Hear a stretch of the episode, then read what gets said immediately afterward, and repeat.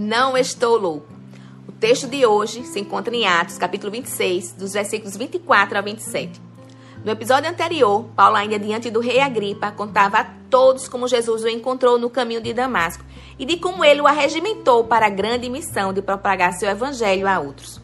Na crescente oratória de Paulo, Festo, provavelmente um pouco envergonhado pelo poder do, deste prisioneiro de dominar a atenção de todos, interrompeu Paulo num grande grito, dizendo: Você está louco, Paulo! Você estudou demais, isso está te fazendo delirar.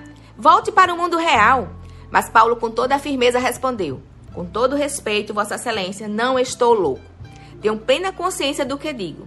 O rei sabe do que estou falando. Estou certo de que nada do que eu falei aqui parece loucura para ele. Ele sabe de tudo isso há muito tempo.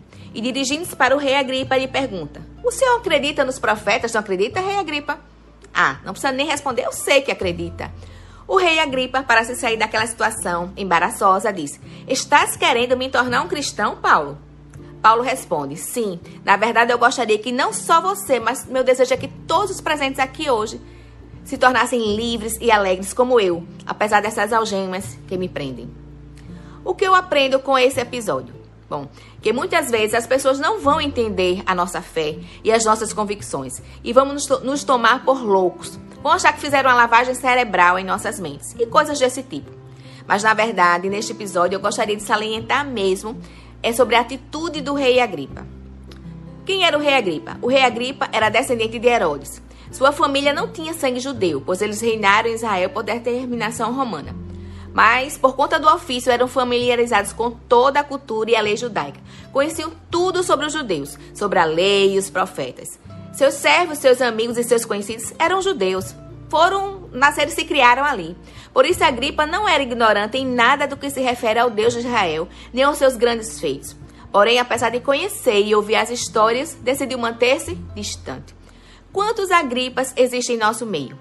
São chamados amigos do Evangelho de Cristo. Estão sempre por perto, alguns até frequentam as igrejas, participam dos seus programas, cantam seus hinos, porém continuam distantes do Cristo ressuscitado. Não querem assumir compromisso com ele, nem viver uma vida que o agrade. Agripa não tinha desculpas, ouviu o Evangelho, mas decidiu não corresponder.